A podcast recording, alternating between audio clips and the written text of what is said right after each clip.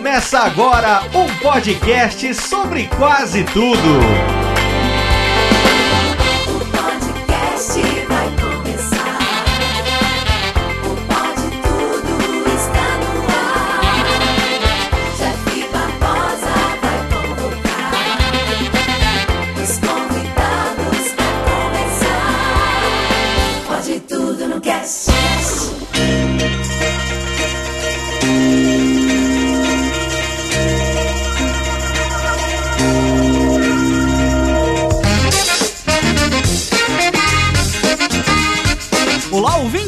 Sou o Jeff Barbosa, o host desse podcast, e estamos começando mais um episódio. E aqui ao meu lado está ela, produzindo seus podcasts com muita organização e planejamento, diretamente dos podcasts G e Mundo Freak, Ira Croft. Olá, Jeff. Olá, ouvinte. Obrigada mais uma vez por estar aqui de novo. E, olha, gente, por favor, está na hora do meu nome entrar para a lista de equipe desse podcast, viu? Porque daqui eu não saio mais. Aqui também pela segunda vez aí no Pode Tudo no Cast, desbravando os mundos literários diretamente do seu podcast Os Doze Trabalhos, a J. Oliveira. Fala aí, pessoal. Primeiro, muito obrigado aí pro Jeff por ter convidado para participar aqui mais uma vez, né? E agora contar um pouquinho aí da vida de quem produz podcast pro nicho do nicho do nicho do nicho e bota um eco bem grande aí depois desse nicho. E pra fechar o nosso time de hoje, ele que é o meu colega de trabalho em Radiofobia Podcast e Multimídia. E ele também que às vezes é cético em seu podcast, mas às vezes também é believer. Pela primeira vez aqui no Pode Tudo no Cast, diretamente do Mundo Freak, Andrei Fernandes. Eu já peço desculpas aos meus amigos podcasts. Gostaria de salientar que toda a minha opinião pessoal, porque assim, não existe bicho mais dramático e mimizento do que podcaster. Podcaster é o bicho que ele fica ferido com qualquer coisinha. Então eu já faço esse aviso aqui e já peço desculpas aos internautas pelas besteiras que vão sair. a gente está buscando as besteiras mesmo. É tudo isso que a gente quer, tudo isso que a gente adora. Nossa, e a entonação do Jeff para apresentar o Andrei pela primeira vez aqui no Pode Tudo Cast, eu fiquei pensando, caraca, Entra o Faustão aí, meu. Orra! Essa fera. Andrei está no arquivo confidencial. Pode entrar aí, ó. Família do Andrei toda reunida aqui, ó. Cruzes? Não, eu vou desligar agora.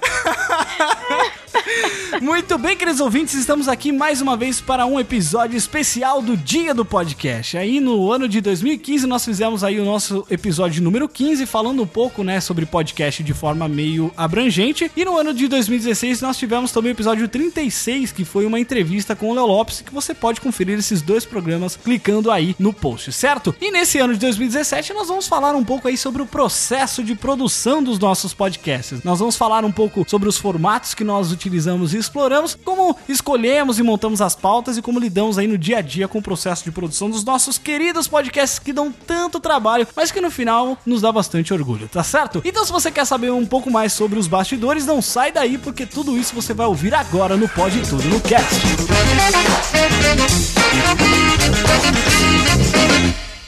Muito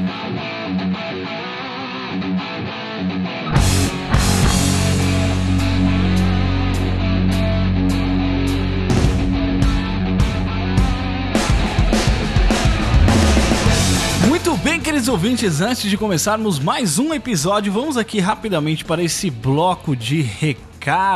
Exatamente. Primeiramente, quero falar aqui do Radiofobia número 223. Para quem não sabe, além do Pode Tudo no Cast, eu também participo do podcast Radiofobia do Léo Lopes e eu vim aqui indicar um episódio muito bacana para vocês. Foi o episódio 223, que foi o episódio sobre o dia do podcast, né? É, foi um episódio especial do dia do podcast e a gente fez uma coisa um pouco diferente, fez uma coisa meio galhofinha assim, falando sobre as coisas que são boas, né? Como é bom ser podcaster ou não, é o título deste episódio. E nesse episódio a gente se juntou, né? O Léo Lopes, o Vitinho e eu, a gente recebemos lá convidados de muito garbo e elegância, como o Dudu Salles do Papo de Gordo, o Guizão do Grande Coisa e também o Daniel Bayer lá do Decreptus, ele também é editor do Não Ovo. A gente recebeu essa galera muito massa para falar de histórias que a gente vivenciou por ser podcaster ou por ouvir podcast, coisas que são legais, algumas coisas nem tanto. Então, vai lá, acessa o link aí no post porque o programa tá bem legal, tá bem engraçado, tenho certeza que vocês vão gostar, que é mais um episódio bacana aí, especial do Dia do Podcast.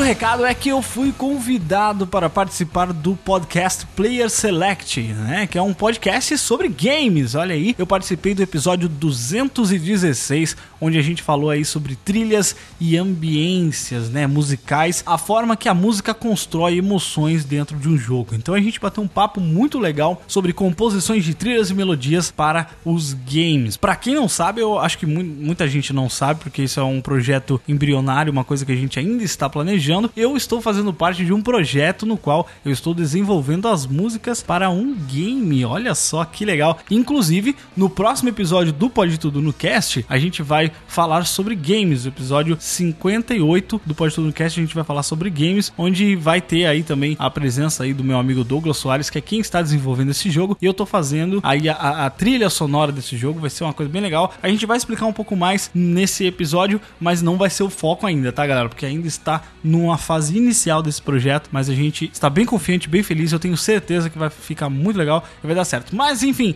o recado é esse sobre o Player Select 216, onde a gente falou aí sobre trilhas sonoras e músicas nos games. Vai lá ouvir, que o programa ficou bem legal, ficou bem instrutivo, bem divertido também. Tenho certeza que vocês irão gostar muito.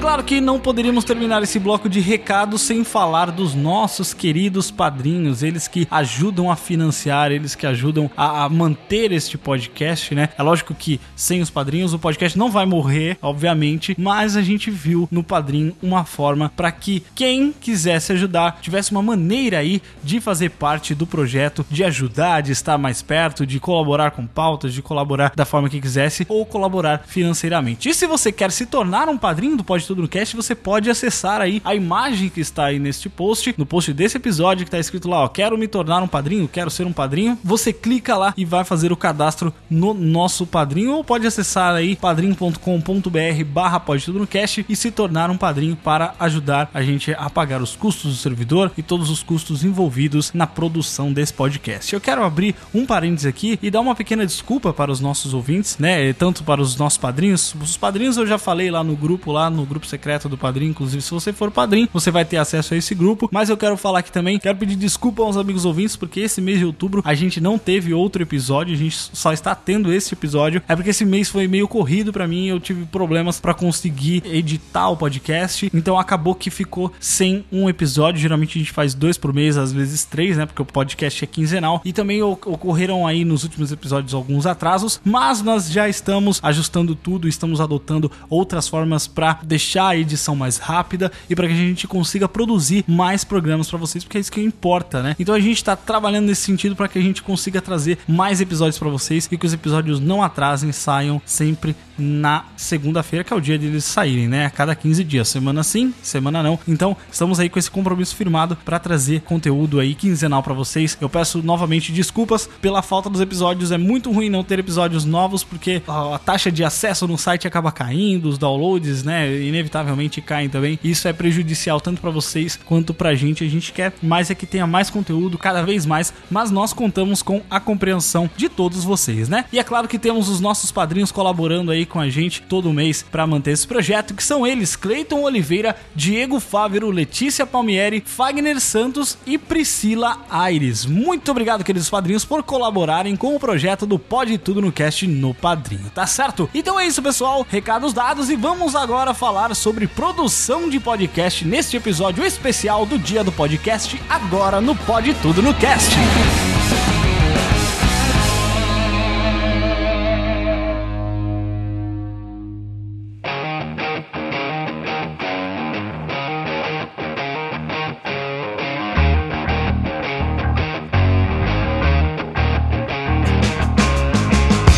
Pessoal, antes de mais nada, eu gostaria de saber aqui um pouco, né, resumidamente, sobre a criação do podcast de cada um. Há quanto tempo que vocês estão fazendo podcast? Começar pelo Andrei. Por favor, Andrei. Quanto tempo que você está lutando com essa mídia? Muita gente fala que esse é o ano do podcast. Todo ano é o ano do podcast, né? Isso é maravilhoso. Eu adoro essas discussões. Tá bom. É... Bem, eu, eu faço podcast desde 2012. A Ira, pra quem não sabe, a Ira, nós somos namorandinhos. E a Faz até mais tempo que eu e tal. Eu comecei um, um pouco depois. A gente, inclusive, se conheceu por causa do podcast. Olha aí. É... A carinha da marmota agora. Eita. É, é, pois é, gente. Quem disse que Stalker não, não, não ganha nada? Ganha sim. Eu- Hoje eu tenho a oportunidade de lavar a louça pra ela todo dia. Tem gente que fala assim, ah, pode ter crush em podcaster? Ó, tá aí ó, a, a prova viva, né? Que pode sim ter crush em podcaster, por que não, né? Exatamente. E aí a gente começou o projeto do Mundo Freak junto com o Rafael Jacaúna. E era a proposta básica, né? Da época em que só se sabia fazer podcast de cultura pop. Ai, meu E a Deus. gente do céu. fez o, o nosso, né? Mais um podcast de cultura pop, né? Sempre falam isso. Pois é, pois é. Eu não sei o que eu tô falando, né? Aqui também é assim, mas por favor. Não, não, não é uma crítica. Eu, pois começou, né? Começou, já começou jeito. né? Já começou xingando aqui o de casa, né? É. Já quer arrumar briga. Pois é, né? Já é 90% da podosfera já. Não, não, tô brincando. Mas, cara, não adianta. Você quer fazer coisa de variedade e às vezes se. Ah, cultura pop é. Vamos, vamos cavar aqui mais, mais treta? Cultura pop é mais fácil, né? É só você assistir um filminho ali, já era. Você fala umas três groselhas. É porque o cara. É que, vamos lá, agora começou, então vai se, vai se fuder, Jeff. Meu agora Deus. Agora a Cara- pauta foi pro caralho mesmo. Agora já era. O cara da cultura pop é aquele cara que bate o mega papo na saída da Crisma com a galera, sabe? Nossa, viu o último filme do Thor? Nossa, aquele. E, tipo, e, e- e o cara acha que vai ser interessante pra todo mundo escutar. Mas tem gente que é muito bom, tem gente que realmente é muito legal e tal. É, mas tem gente que faz muito bem, tem gente que faz muito bem, tem gente que não faz tão bem assim, tem gente que ainda continua gravando o podcast do Crisma, mas. É isso aí. Mas, é, retomando a sua pergunta, a gente começou o Mundo Freak Podcast na época, não tratava sobre mistério nem nada. Aí, depois de dois anos, é, a Era tava um pouco afastada por causa de trabalho, a gente, então ela tava mais gravando do que participando da produção até certo ponto e tal. E aí o Rafael me deu uma ideia da gente fazer um, um uns episódios mais sinistros e tá aproveitando o Mundo Freak. Aí eu já, já era um negócio que eu já tava meio que na cabeça e tal, e ele acabou engatilhando isso. E aí a gente gravou, começou a gravar um spin-off, eu e o Rafael. O, foi o Mundo Freak Confidencial, né? Por isso que é o nome Confidencial depois, que seria esse spin-off nessa versão mais arquivo X do podcast, que foi o que acabou dando mais certo. E aí a gente acabou indo pra essa história toda. Depois a Ira criou o ponto G e tal. E tamo nesse, nesse, nessa vibe louca, muito seduzente. Olha. E você, Ira, também já, já fazia mais tempo que o André? Eu não sabia disso. Eu achei que vocês começaram juntos ali. Não, eu comecei a gravar podcast em 2009. Nossa, era tudo mato ainda. Tudo mato. e não vamos entrar em detalhes de idades, de vida, como é que tudo aconteceu, porque, né, eu comecei com essa velha guarda aí, com o Léo. Não comecei no programa do Léo, no Radiofobia. Eu comecei no Nerd Drops de Games, o antigo podcast do Guizão, do pessoal que hoje tá lá no Grande Coisa.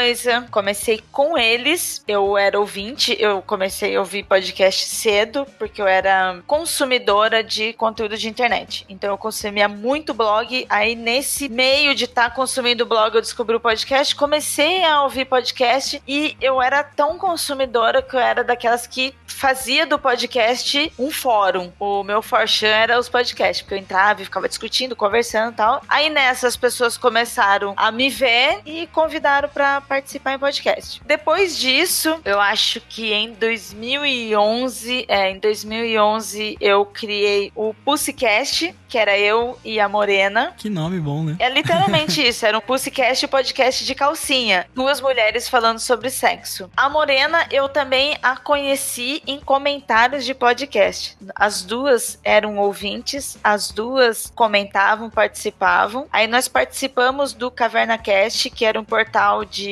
notícias, onde eles convidaram a gente para participar do podcast. Nos conhecemos, não durou muito tempo esse portal. Posteriormente, nós começamos o nosso programa. Depois dessa história do Mundo Freak, onde começou isso com o Andrei, tava indo bem o Mundo Freak, a gente já tava tocando tudo, tava dando legal o podcast. Mesmo os programas de entretenimento, nós sempre tivemos um público, um entretenimento assim de terror, de mistérios, de filmes, vídeos na internet, que até hoje tem gente que curte bastante. O nosso público, ele era 80% masculino. E até então só tinha eu de mulher participando do programa. Os nossos ouvintes, apesar de ser maioria homens, eles pediam por mais mulheres. Aí nisso apareceu a Tupá, apareceu a Ju, os ouvintes gostaram e começaram a pedir mais a participação de mulheres, de ter mulheres falando também desse conteúdo. Depois de um tempo, esses pedidos aumentaram e mesmo assim não dá pra gente ter uma periodicidade tão grande, porque hoje o podcast Mundo Freak ele tem vários participantes, não dá pra todo mundo estar sempre. E ele não tem um formato de ter 10 pessoas falando a mesma coisa, sempre 3, 4 pessoas. Apesar do pessoal pedir, inclusive.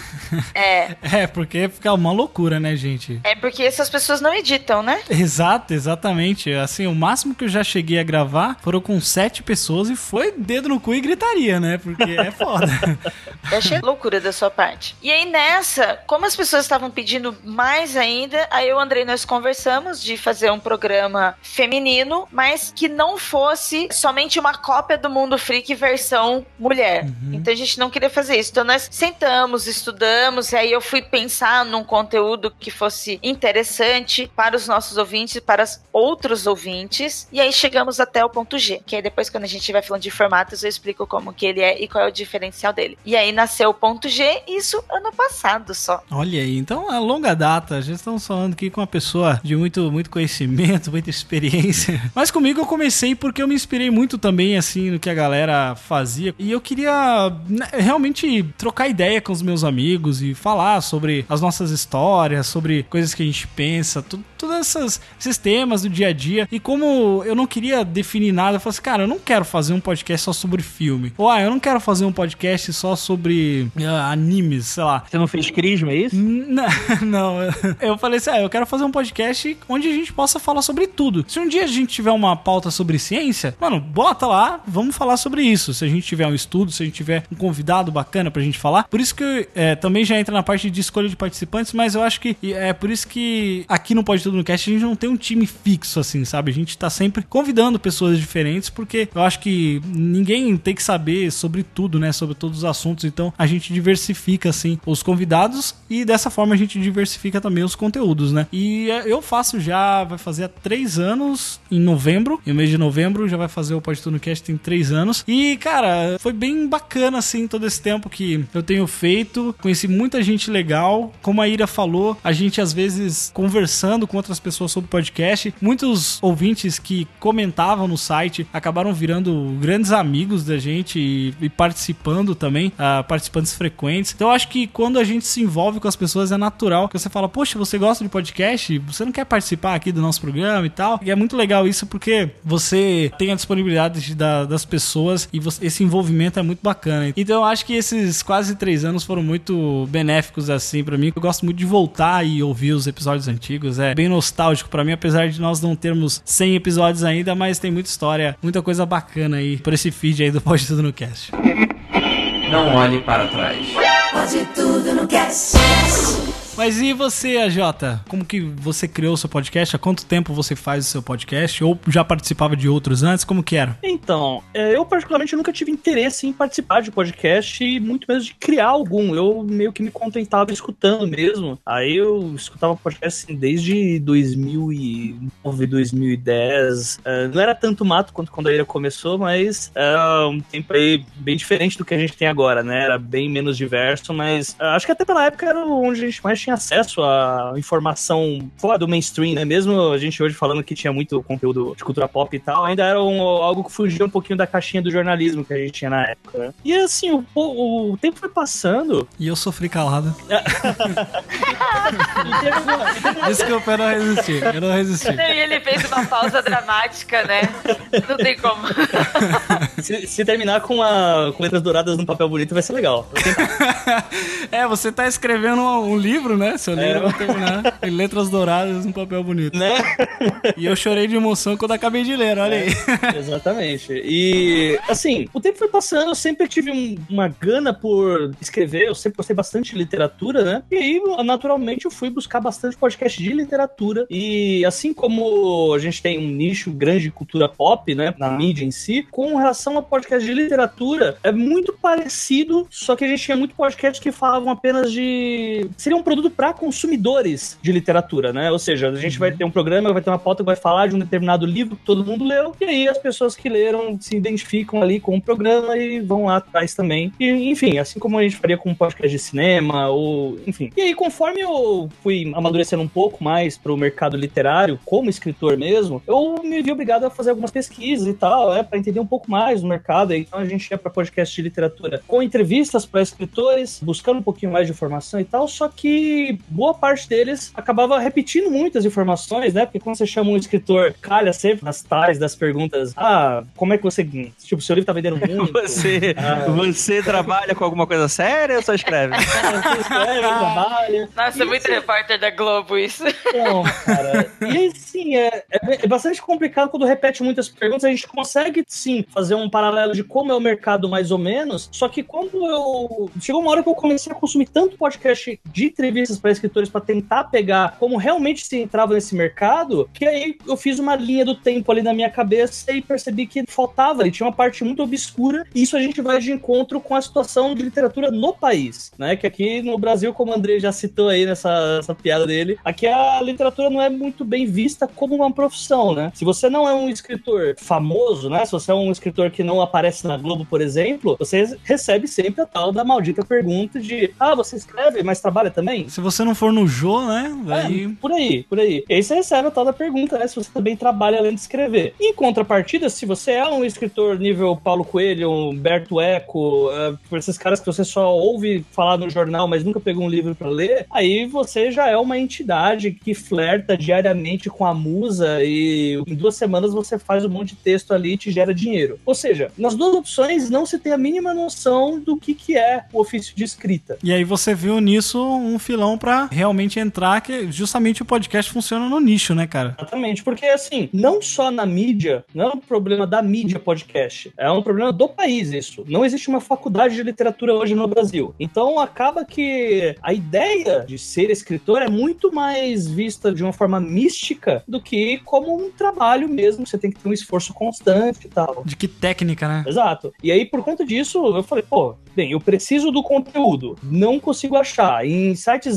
lá de fora, a gente consegue achar. Tem podcast lá fora de escritores que falam sobre isso. E então eu tive a ideia, né, de tentar buscar um pouco disso, não só para passar informação para outras pessoas, mas também para conseguir, através dos escritores que eu podia entrevistar, aprender também como que funciona o mercado daqui. Já que se eu for pesquisar por lá por fora, também é uma realidade totalmente diferente daqui, né? E aí, por conta disso, eu acabei fazendo dois trabalhos, que tá com dois anos já, né? Ele sempre funciona em formato de temporada e agora eu tô na segunda. Então, não sei se eu consigo falar que já tem dois anos de podcast, mas já tem duas temporadas dele e ano que vem a gente vai pra terceira. Olha que legal, é isso que você falou, é, é muito, muito bom mesmo o podcast nesse sentido, porque ele vai no nicho onde ele precisa, né? Muita gente, que nem o Andrei tava criticando também no começo. que não, falando- olha, olha, coloque palavra na minha boca. Eu não tava criticando ninguém. Eu tava Tô brincando, é, tô brincando. falando sobre. Não, é o cenário, o cenário real, é o que a gente vê mesmo, né? Como tem muita gente que acaba fazendo. A pessoa fala assim, pô, mas eu quero ter bastante ouvinte. Então aí ele vai no que todo mundo já faz, que é cultura pop, cinema, HQ, não sei o quê. E sendo que, justamente no nicho, quando você pega uma coisa muito específica, é aí que você pega uma galera que nem acompanha podcast, talvez, e se conhece pelo seu nicho, ele começa a acompanhar, né? Começa até conhecer outros podcasts. Mas é que esse formato de entretenimento que a gente acaba banalizando hoje, que a gente até tira sarro, ele vem por quê? Daquele formato lá dos primórdios do podcast no Brasil de mesa de bar, onde as pessoas se encontravam no Skype apenas para falar sobre amenidades, falar sobre seus gostos, daquilo que lhe agradam, daquilo que elas gostariam de discutir com mais pessoas. Desenhos animados dos anos 80. Histórias Mas de isso- infância.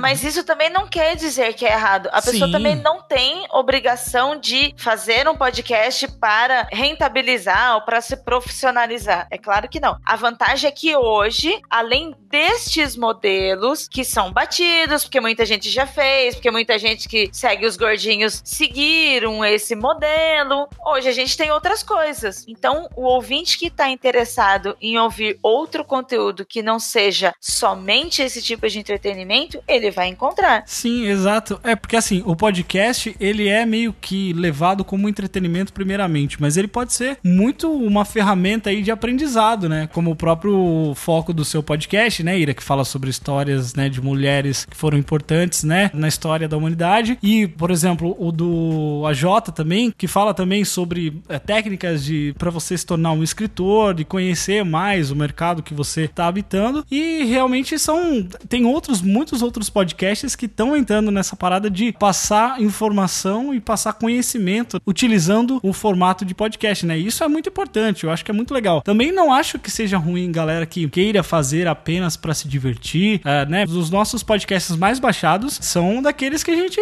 conta histórias da, da nossa vida e que por acaso são engraçados, né? E isso não tem problema nenhum, mas é tipo, o meu maior prazer em fazer podcasts assim é tipo, daqui anos eu pego um episódio que a gente gravou lá atrás e eu ouço, caraca, nem lembrava mais disso, sabe? Ele meio que se torna um arquivo confidencial, né, bicho? É, é muito legal isso, você poder retornar na sua história e ver esse tipo de coisa também. Mas é claro que sempre tem espaço para todo tipo de formato de podcast, isso com certeza. Vocês estão, vocês estão, olha só, é, vamos pisar aqui em, o- em ovo, porque assim, é, é, parece muito problematizável esse assunto e tal, mas a gente começou também dessa forma, né? Tirando o AJ, que o AJ ele já é de uma escola, é, né, é, assim, eu tô falando isso na maior cagação de regra, né? Porque não existe um estudo de escolas e, e- e- e estilos, porque é uma mídia muito nova, nem geração, né? Tem muita gente que é da minha geração de podcast, fala sobre essa coisa de geração e tal, que primeiro veio tais pessoas, aí os podcasts já são da segunda geração, que já são da terceira geração. Cara, mas é do que, tipo assim, é a gente conversando e, delimitando algumas coisas, mas que não existe um consenso sobre isso e tal. O AJ ele já vem de uma escola, se é que a gente pode falar assim, que é de uma escola que já não precisava mais você seguir o modelo único que dava certo. Porque assim, é mais do que natural, né? As pessoas elas vão se basear naquilo que elas escutam, né? Então, por exemplo, é mais do que natural muita gente começar na, na época que eu, Ira, a gente começou a fazer um estilo mais nerdcast. Isso é normal, é- não, é, não acho que é, é- é criticável. É a referência que você tem, né? Exato, exato. Então, assim, num cenário, é claro que a gente pode tentar tecer aí algumas provocações que tirem as pessoas da zona de conforto. Eu acho que isso é saudável. É claro, mas é tipo assim, ah, é- é- mas é isso que eu brinco que tá doído. Acho que a gente tá até passando um pano aqui, pisando em ovos e tal, como se o podcaster fosse, tá escutando, nossa, olha só que esses caras estão cagando uma regra que eu não posso fazer. Meu podcast de Prisma, os meus amigos falando sobre Thor Ragnarok. É, é, não, pode, cara. Tipo, quem, não, não precisa escutar nada que eu tô falando e tal. Só que é, eu acho isso interessante, essa discussão, né? Sobre essa coisa. Hoje em dia, muita gente faz podcast focados em nicho, né? Não precisa mais ser aquela coisa pra todo mundo. Por exemplo, Pode Tudo no Cast, ele é um podcast relativamente novo, que segue esse formato de variedade, mas é um dos poucos que eu vejo de novos que seguem esse formato mais tradicional da mídia brasileira, né? Eu vejo muito mais, muitos outros que vão seguir um nicho específico. Não, a gente vai falar sobre ciência, a gente vai falar sobre beleza. É, filme acaba entrando em cultura pop, mas tem gente que hoje já tá fazendo ah, podcast de filme antigo, podcast de filme só que a gente vai sair e vai falar do, do que tá passando agora. Filme iraniano. É, vai, vai ter, né? E, e é Sim. isso que eu acho interessante. É Esse que é a beleza, né? mostra um amadurecimento da mídia, né? E ó, faz parte de algo que eu e a Ira, na época, não que a gente seja alguma coisa, tem gente muito mais velha que a gente, porra, 2012, tem podcast no Brasil, sei lá, 2006, 2008, mas que tá crescendo, né? Tá se modificando, tá se alterando, né? Tá crescendo, tá amadurecendo. E isso é saudável e tal, mas só dando esse pequeno adendo aqui, porque assim, eu, eu não tô muito afim de pisar em ovo, não. Eu- Não, eu- fica tranquilo. Aqui a gente não tem meias palavras, a gente fala o que a gente quer. Porque o ouvinte conhece ó, a, a nossa, a nossa forma de pensar e todos os convidados que a gente chama aqui, então a gente sabe que não, não precisa ficar passando pano e cagando regra, não. Porque, quer dizer, cagar regra a gente caga porque, né? mas, mas eu digo assim, uma, Tá acostumado com barraco mesmo. uma né? forma saudável. Exatamente. Se não tiver barraco, não tem audiência, gente. Essa que é a grande verdade hoje em dia. É uma grande verdade dessa podosfera brasileira. Olha aí, Fala baixo que tem um pessoal que leva isso muito a sério, viu? Olha, começou as indiretas, olha aí. Olha aí, cara, tô falando, cara. Eita, peraí. Se não é podcast, não tem direito. Não tem feed.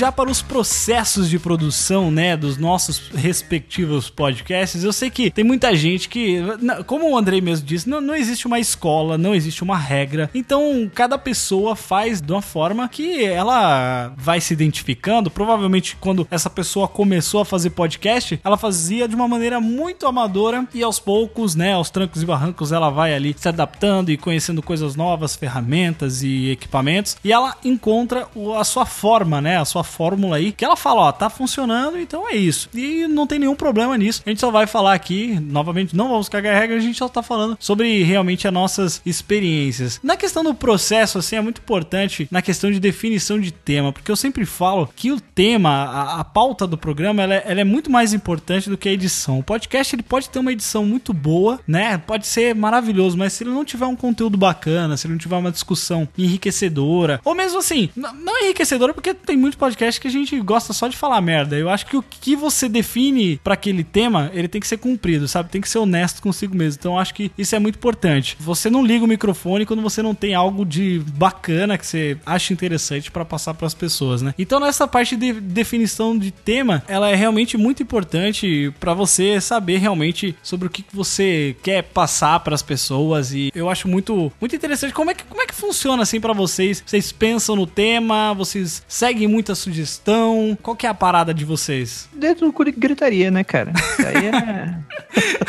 É assim que vocês decidem? Ho- Hoje em dia, hoje em dia é muito complicado, porque eu concordo muito com você. Eu acho que, é, principalmente quem tá escutando isso, tá, poxa, vou montar meu podcast e tal. Acho que são dicas bacanas que a gente pode dar. Que, pela pauta, fazer parte do bastidor, a gente até. Você escuta podcast que até comenta, ah, deixei aqui na pauta, tô pegando aqui na pauta e tal. Mas isso fica muito em segundo e terceiro plano, assim, porque você tá pensando em outras coisas, na piada, na música, no que eles estão falando e tal, e monta coisa, né? Só que como eu, por exemplo, eu trabalho com audiovisual, é, além de escrita, esse tipo de coisa, a gente sabe que o roteiro é algo muito importante, né? E, e muitas vezes é, é, aquilo ali é a alma do que você tá fazendo de podcast, no sentido de você não vê, é, mas é aquilo que dá o, o mover a coisa, né? Vamos colocar assim. É, e- A linha mestra, né? Exato, exato. Beleza, tem um podcast que vai, ah, vamos lá, vamos contar histórias de carnaval e, poxa, o pessoal é engraçado e tal. É, rola, rola. Mas sei lá, se você for gravar sobre temas mais específicos, por exemplo, a gente fez um podcast sobre um dos nossos primeiros podcasts, a Ira vai lembrar que, que ela gravou com a gente, que foi sobre tropas estelares. Que assim, por mais que a gente começasse com um tema de variedades. Sensacional. A gente. o- É, é,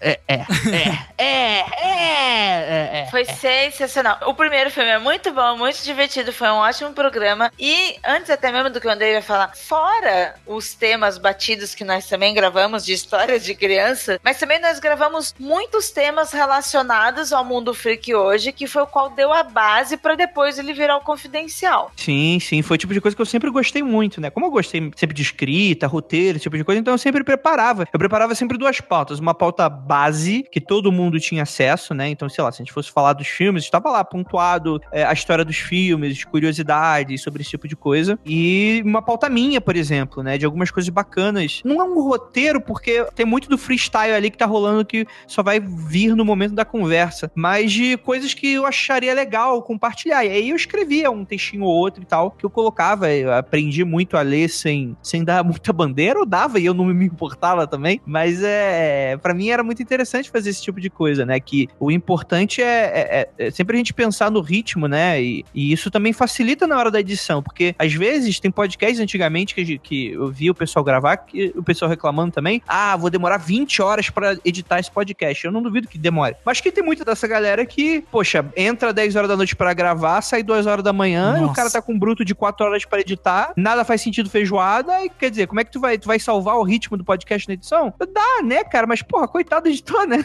Cara, eu não sei como é que essa galera consegue, cara. Eu não. Nossa, é. Então, não consegue, né? Ou, a galera aprende ou ela desiste no meio do caminho, né? Eu imagino. É, e é claro, existem exceções, né? Podcast de 4 horas, olha lá, escutar MDM, né? Tem uns podcasts de 4 horas e foda-se. O pessoal curte pela sacanagem da coisa, mas é. Mais um contra-exemplo do que qualquer outra coisa. Mas é, é, a pauta é algo muito importante a, a, se dar, assim. E hoje, no Mundo Freak Confidencial, a gente tem pautas monstruosas de dezenas de páginas, muitas vezes, em que a gente se obriga ali a ler. A gente tem uma quantidade de pauteiros, beijo aí pros pauteiros, que eles montam é, pra gente, eu converso, dou um direcionamento para ele. Às vezes eu olho assim, a pauta e falo, poxa, tá faltando isso, vocês poderiam abordar de tal coisa. E a pauta, eu já deixo lá uma pauta em branco para eles utilizarem aquilo como um modelo. Uhum. Ou, ou seja, toda pauta ela tem um modelo específico. Ela tem uma introdução, um desenvolvimento e uma conclusão. É, isso de estrutura básica. E você tem os subtópicos. E, e, eu acho interessante porque no início, quando a gente começou a gravar, esse era o problema. Porque eu fazia a pauta, eu organizava, eu editava e tal. Dá para fazer? Dá. Só que vai escapar coisa, porque não adianta. A gente trabalha, a gente. Eu brinquei com essa coisa do escritor, mas o podcast é isso, né, cara? Uhum. É, tirando poucas exceções, pouca gente trabalha só com podcast. Pouquíssimos. Eu conto nos dedos da minha mão de seis dedos.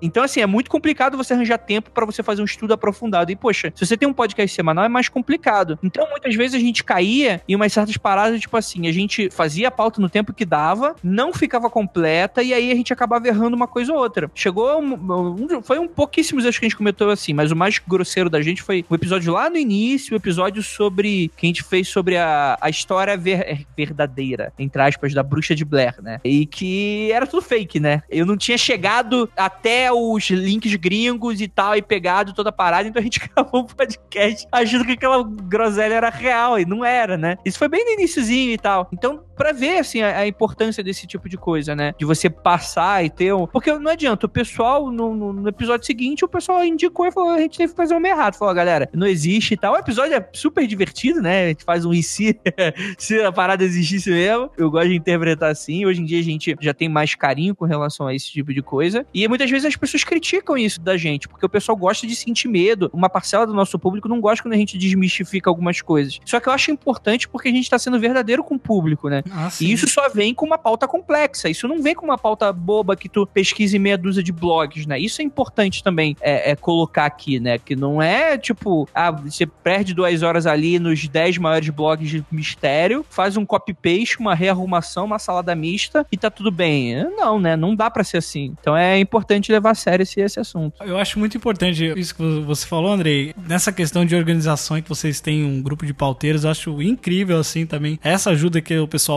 e que realmente se não fosse essa galera, né, pra estar tá ali dando suporte também, ajudando vocês, seria muito difícil, como você falou, porque a gente tem outros afazeres, a gente precisa viver e trabalhar e ganhar dinheiro, né? Porque, né, não é, não é a gente não consegue se manter apenas através do nosso próprio podcast, assim. Como você disse, são pouquíssimos que conseguem esse feito. Inclusive a Andresa já, já foi pauteira já de um episódio do Mundo Freak, ela ficou mega feliz quando ela conseguiu lá fazer a pauta. Eu acho que, se eu não me engano, foi do programa de Atlântida, né? Sim, se não sim, me engano, sim, é. sim, Ela ficou bem, ela ficou bem contente porque ela adora esse, esse, tipo de coisa e de pesquisar assim é com ela mesma. E quando ela teve tempo, ela ajudava na, nas pautas do Mundo Freak. Essa questão de pauta é difícil mesmo, porque assim, aqui a, a, pauta comigo eu também faço mais ou menos o mesmo esquema que você falou de ter uma pauta mestra aí só para guiar as pessoas com alguns comentários e tal, para guiar os participantes e muitas das vezes eu deixo em aberto para que se alguém queira fazer um adendo, é, é obviamente que os adendos vão acontecer durante o programa, estando na pauta ou não, né? Não é que a pauta ela tem que ser um negócio imutável e tipo, não,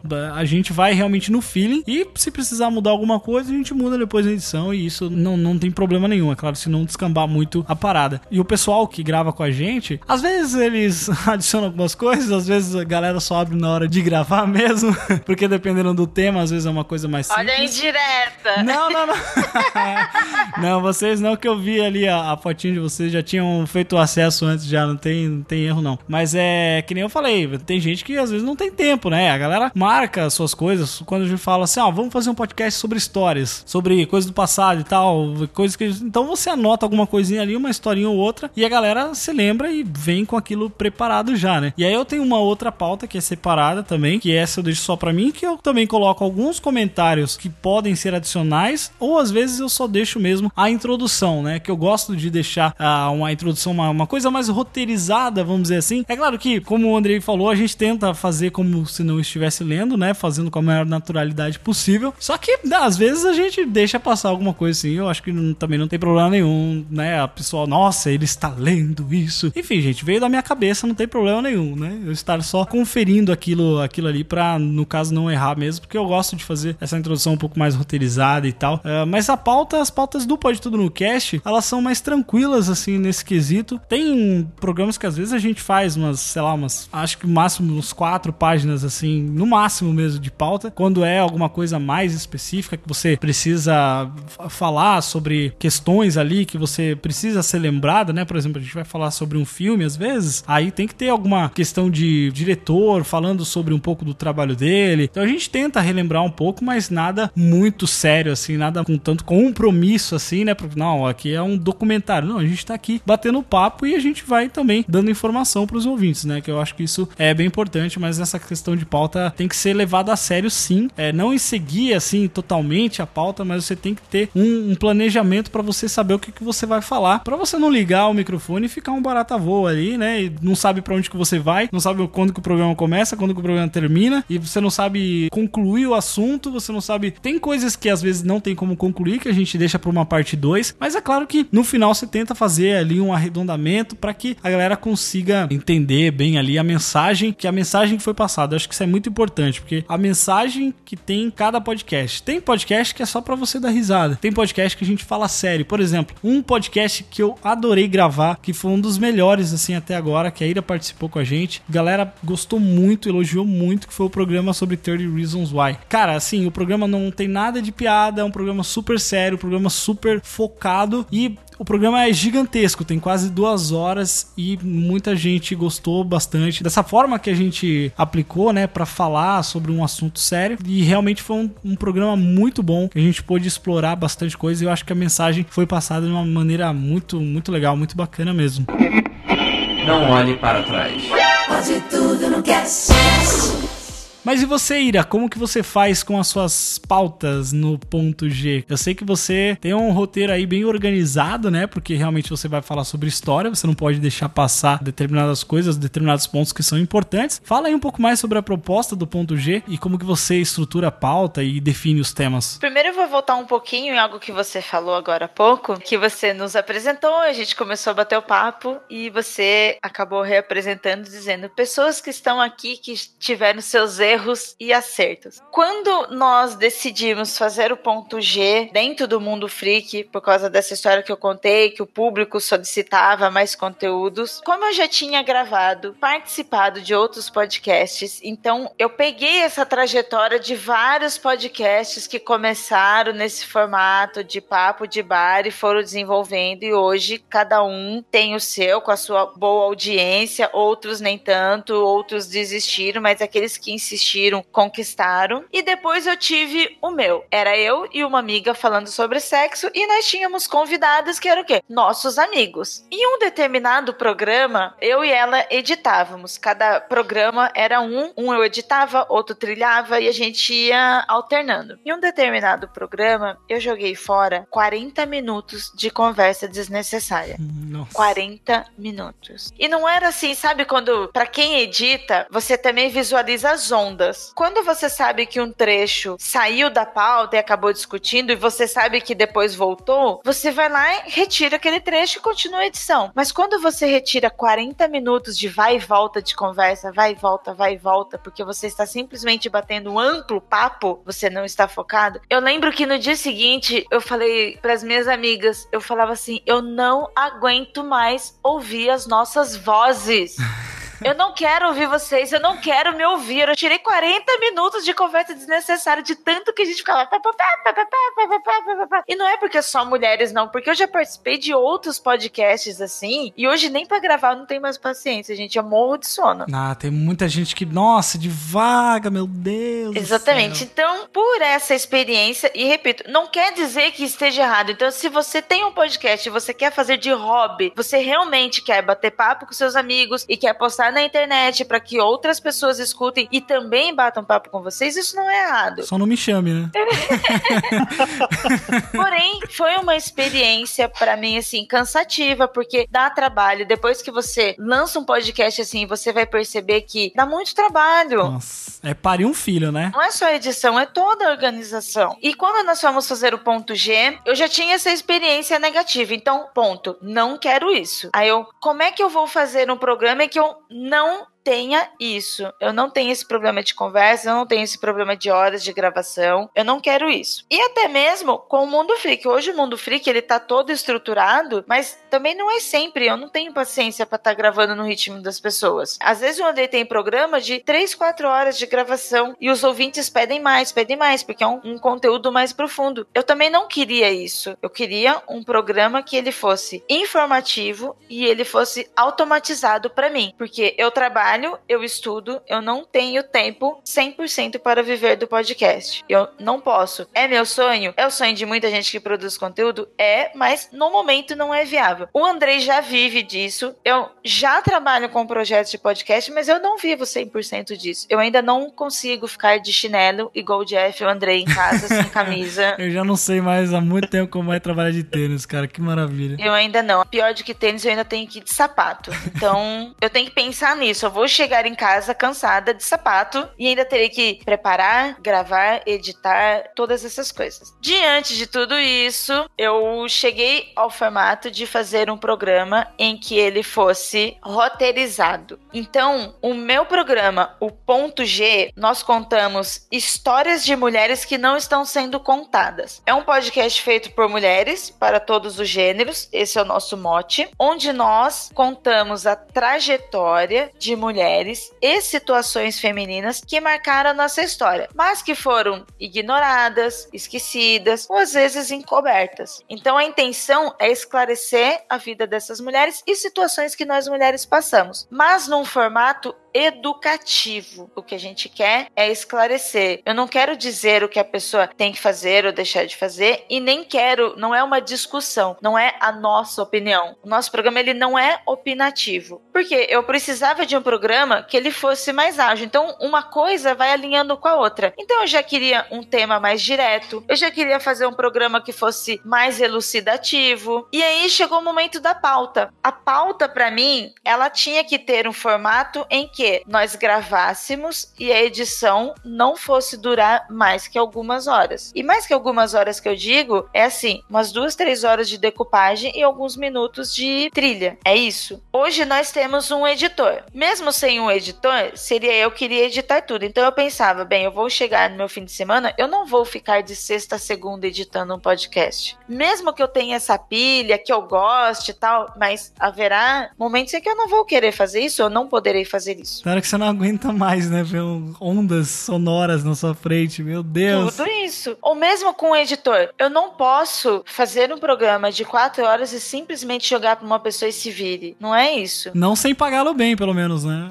Exatamente. Como eu ainda não sou cliente do Radiofobia Podcast Multimídia, ainda o nosso foco hoje são as pesquisadoras de pautas. Nós temos uma mestre em literatura, nós temos uma doutora, nós temos uma jornalista, nós temos uma antropóloga. Nossa. Faço questão de falar tudo isso. Eu gosto de destacar as profissões delas, porque quando eu fui montar o projeto, a primeira coisa que eu fui atrás foram destas pessoas. Não foi essas apresentadoras. Tanto é que eu sempre falei internamente. Eu, a Ju e a Tupá, nós só apresentamos. O pilar do projeto do ponto G são as pauteiras. São as pessoas que fazem pesquisas e para encontrar esse conteúdo é difícil, é muito difícil. A gente precisa filtrar esse conteúdo para saber o que é verossímil, o que vai ser utilizado, o que vai ser em formato de educação. Depois disso, nós temos a produção desse roteiro e a edição desse roteiro. Porque a gente tem que pegar todo esse conteúdo acadêmico e transformar num conteúdo com uma comunicação para que todos entendam. Então eu tenho que levar os pontos fortes dessas mulheres e ainda assim passar com que o ouvinte entenda. E o ouvinte entenda que nós estamos esclarecendo. Nós também não estamos aqui para desmistificar nada. Então todo esse trabalho é tudo na produção das pautas dos programas. A nossa gravação é super de boa, exatamente porque a gente focou na produção dos roteiros. Então as nossas gravações elas duram uma hora. Dessa uma hora, 15 minutos é de conversa que a gente bate papo antes de começar. Sabe, oi, tudo bem? E aí, como é que foi? O que, que você tem? Começou o programa, a nossa gravação dá 40, 45 minutos, que é o nosso programa. A partir dali, ele já vai meio que decupado pro editor. O que ele vai fazer é limpar o áudio, é, sons, barulhos, algumas coisas que a gente fala no meio, mas a gente avisa, ó, corta daqui e aqui. Uhum. E as meninas que hoje apresentam comigo, elas também aprenderam e acostumaram a fazer nesse formato. Então, todo mundo, se a gente erra alguma coisa, a gente corrige na hora. A gente começa a frase, a gente volta aos comentários. E falando em comentários, não é porque nós temos um roteiro que impede de ter nossas opiniões, é claro que não. A diferença é que o foco é a informação e não a opinião. A nossa opinião é só para complementar alguma coisa. Entendi. Ah, é muito melhor quando você tem assim um roteiro, né? No caso que vocês falam sobre histórias, né? Você tem que ter realmente esse compromisso com a realidade, né? Com a verdade para saber realmente a informação que você tá passando. Mas é muito legal que vocês economizam aí um bom tempo na edição também e conseguem fazer um conteúdo bacana. Não olhe para trás. Pode tudo no cast. E você, AJ, como é que é pra você definir as suas pautas assim? Como é que você constrói suas pautas? Então, pelo que eu. assim, Eu não tinha essa noção que a. Acho que pro programa do Andrei e da Ira havia o trabalho com a pauta tanto assim por traumas de programas demorados do passado, né? Ah, Apesar que qualquer um que grave algum episódio lá no Mundo Freak veja que a parada é genial, assim, quando a gente vê uma pauta lá, praticamente a pauta age por nós e a gente tem toda a liberdade de, sei lá, chegar lá e qualquer assunto a gente vai estar bem tranquilo pra falar sobre, sem a preocupação de tempo e tal, é bem dinâmico. E agora vendo isso é bem bacana, sabe? Pra mim, a pauta ela nunca teve como objetivo a velocidade, por conta de eu ter a vantagem de praticamente ser um taco show, né, o dos trabalhos. Eu sempre trabalho um a um, então fica muito mais fácil eu determinar qual que é o tempo através do ritmo mesmo que vai rolando a entrevista, né? No entanto, o motivo de eu precisar de uma pauta é pra atender as dúvidas que os ouvintes possam ter. Antes de eu fazer a temporada dos trabalhos, eu fui em todos os grupos de literatura do Facebook que eu tinha uma presença constante e fui perguntar pro pessoal sobre as dúvidas que eles tinham com relação ao ofício de escrita. E aí, praticamente numa atividade de TCC mesmo, né? Então eu fui anotando tudo que o pessoal tinha como dúvida, achava um pouco mais obscuro. E através dessas anotações eu sabia não só os assuntos do episódio que eu ia ter que gravar naquela temporada, como também já sabia mais ou menos quais as perguntas que eu deveria fazer pros, pros dados, né? Lógico que é uma coisa bem superficial a princípio, porque de início eu tenho só os assuntos, não tenho os convidados que eu vou chamar. E que eu consigo fechar com o convidado, que eu vou ter a presença dele, eu posso modificar um pouco mais a pauta baseada no trabalho que o autor tem ou nas vivências que ele teve do autor, né? Da- das experiências que ele teve, da vivência que ele tem no mercado, eu posso fazer algumas modificações às perguntas. Um outro ponto que eu acho que facilita um pouco a pauta é porque o Dois Trabalhos ele pega três tipos de público dependendo de quem é que tá, tá indo escutar. Se for alguém que é de fora do ramo da literatura e quer ir lá porque leu o livro do autor, vai estar indo lá ver um podcast de literatura. A pessoa que escreve, ela tá indo para ver um podcast educativo. E alguém que já tá mais engajado no mercado vai encontrar que ali no 12 Trabalhos um podcast de profissão. Então, praticamente, as coisas que são colocadas no 12 Trabalhos são coisas já do ofício. Ou seja, a pessoa que lê e a pessoa que tá querendo escrever algo, que quer aprender a escrever, ela automaticamente vai encontrar um pouco do que é mercado e um pouco do autor que ele já leu e quer conhecer um pouco melhor. Como o foco é ser um pouco mais voltado à profissão, acaba que as dúvidas, normalmente, é, para botar um contexto mais para geral dos ouvintes, é mais ou menos o que você tem na sua convivência diária na empresa que você trabalha. Então você já sabe quais são os pontos que as pessoas devem é, ter dúvidas, né? Ah, Os pontos que você tem que ressaltar, a parte que, por exemplo, ah, não sei o que tal setor faz, então eu vou chamar alguém do setor e a gente, mais ou menos, por já trabalhar ali, já sabe mais ou menos o que a gente tem que perguntar para eles. Então, para mim, a pauta é muito mais voltada às dúvidas que os ouvintes, as pessoas dos grupos de literatura têm, né, e me passaram lá no início, do que exatamente em colocar o podcast uma velocidade maior, né, deixar ele um pouco mais enxuto e tal. Para mim é bem diferente, assim, da ele do Andrei, a questão da pauta. Interessante, é porque a, a pauta, ela é, como a gente falou, ela é extremamente importante e é legal a gente ver, assim, como que funciona para cada tipo de, de formato aqui, né? Porque a gente tem quatro exemplos aqui que tem semelhanças entre si, mas ainda assim tem diferenças, né? Para essa questão da, da estruturação da pauta e para você é mais simples também de conduzir, né, o seu papo, né? Porque você tá ali num, justamente com o cara, né? Batendo o papo ali com o escritor, né? Então você tem um controle maior, né, sobre isso, né? Totalmente. Inclusive, eu acho que quando é para falar sobre velocidade do podcast, eu tenho mais problemas relacionados a ser muito rápido do que em acabar demorando demais. Porque há, há vezes que eu não consigo um número de perguntas dos ouvintes, ou senão as perguntas que os ouvintes mandam são muito simples de serem respondidas. E aí acaba que o que eu mais tenho, o meu maior trabalho com relação à pauta com os autores, e principalmente porque boa parte dos autores eu já conheço fora, né, da podosfera ou da literatura mesmo, acaba que a minha maior dificuldade é conseguir no meio do papo ali conseguir encontrar os ganchos que possam puxar para mais perguntas e para algo inesperado ali que eu possa encontrar na entrevista, né? É, isso é bom também, né? Quando você tira alguma coisa a mais, assim, do, do entrevistado, porque muitas vezes, assim, essa, essa questão de, de tempo, às vezes se o cara, ele, sei lá, ele, ele escreve bem, mas às vezes ele não é tão de falar, e aí você faz uma pergunta e o cara responde, tipo, sim. Sim, total, Aí- total, total. Aí, tipo, você fica, tá aí agora.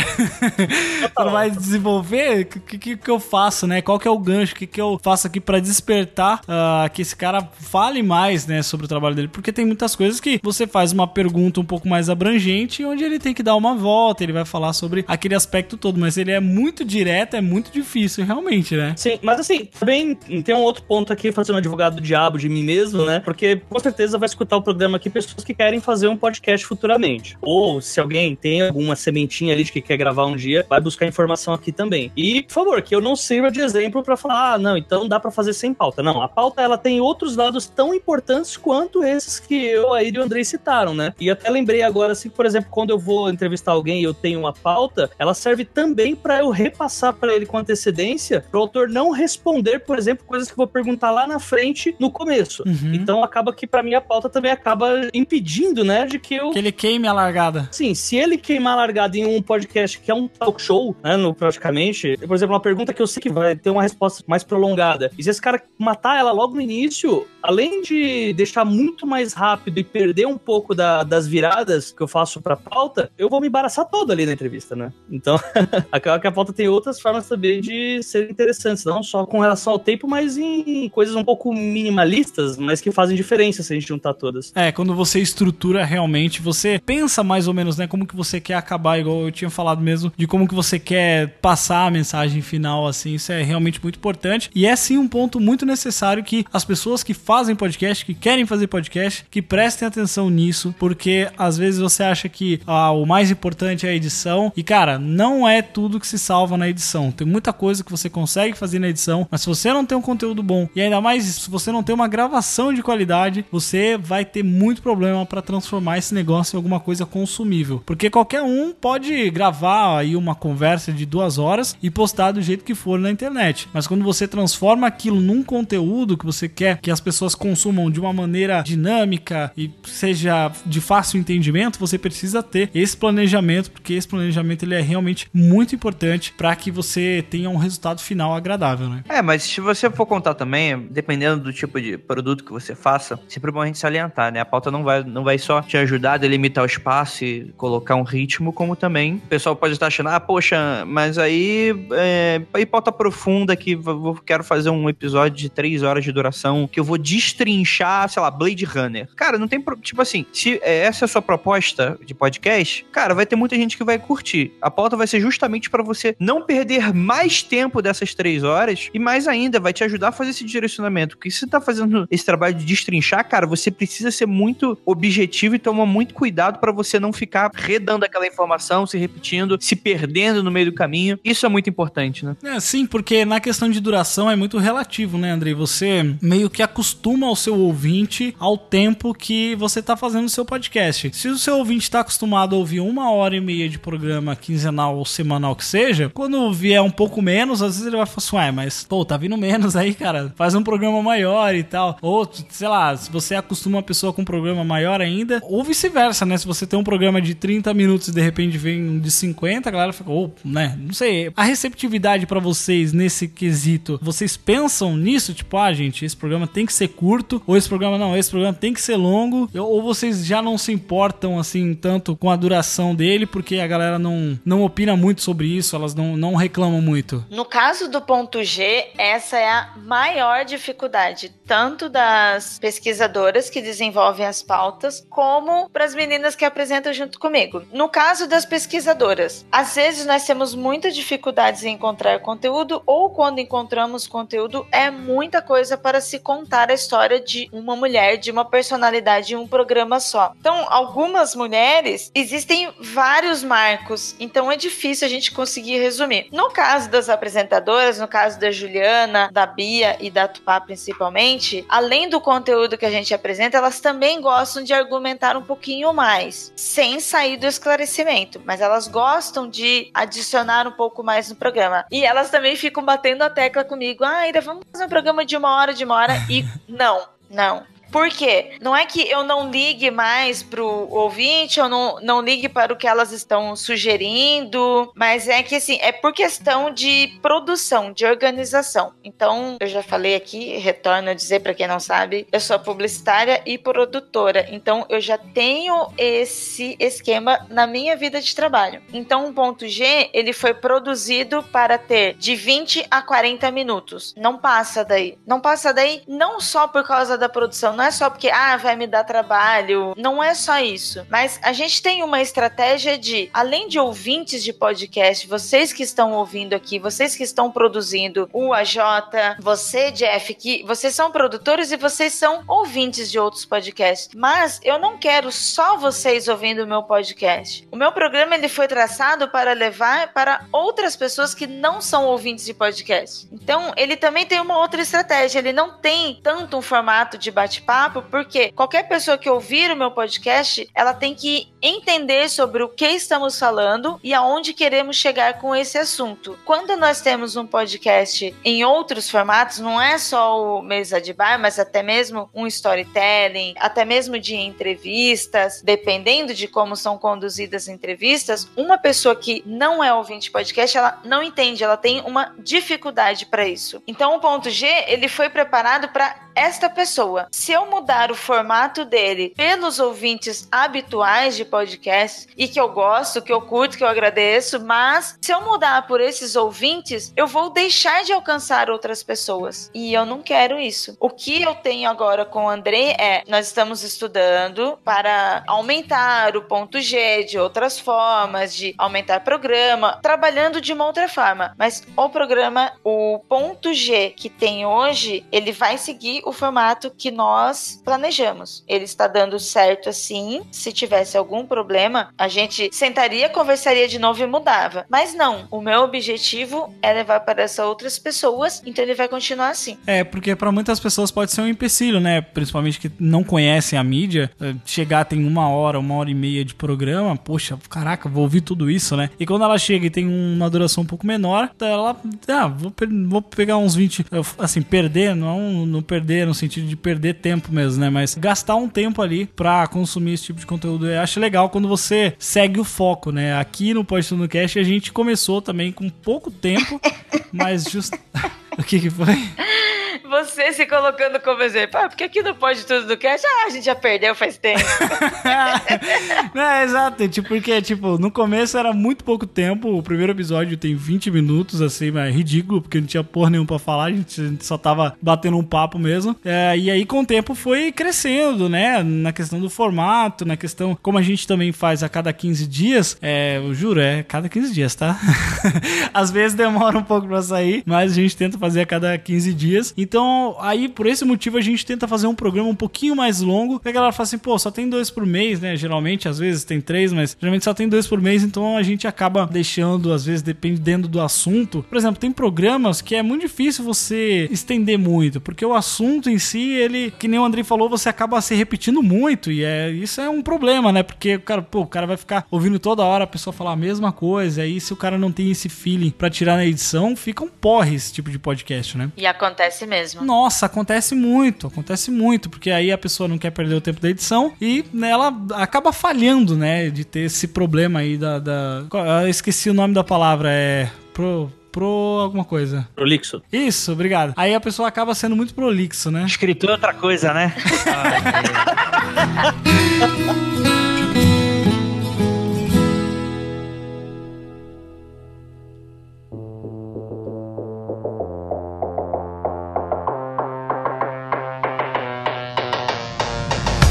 Mas após tudo isso, né, da definição de pautas e definição de temas e todas essas coisas, a gente já acabou falando também um pouco sobre a escolha, né, dos participantes, que é a gente vai pelo tema, justamente acho que quase todos os, os nossos programas, com exceção da, da Ira, você tem as, as participantes fixas, né, Ira? Sim, e hoje as pesquisadoras também estão participando das gravações. A intenção é que todas participem, assim, a gente tem um time mais amplo. Ah, então é, tem um giro, né, nele, assim. Isso, agora a gente consegue fazer. É legal, mas não dá pra ficar um programa com três participantes fixos, somente esses, porque nós somos pessoas. Temos variações em nossas vidas. Então, trabalho, pode ficar doente, pode viajar, ou não pode, ou simplesmente não quer, tá de saco cheio. Sim, isso é muito importante, né? Porque às vezes a pessoa pega essa responsabilidade, não, tem que gravar, e aí às vezes acaba ficando pesado, né? Eu acho que.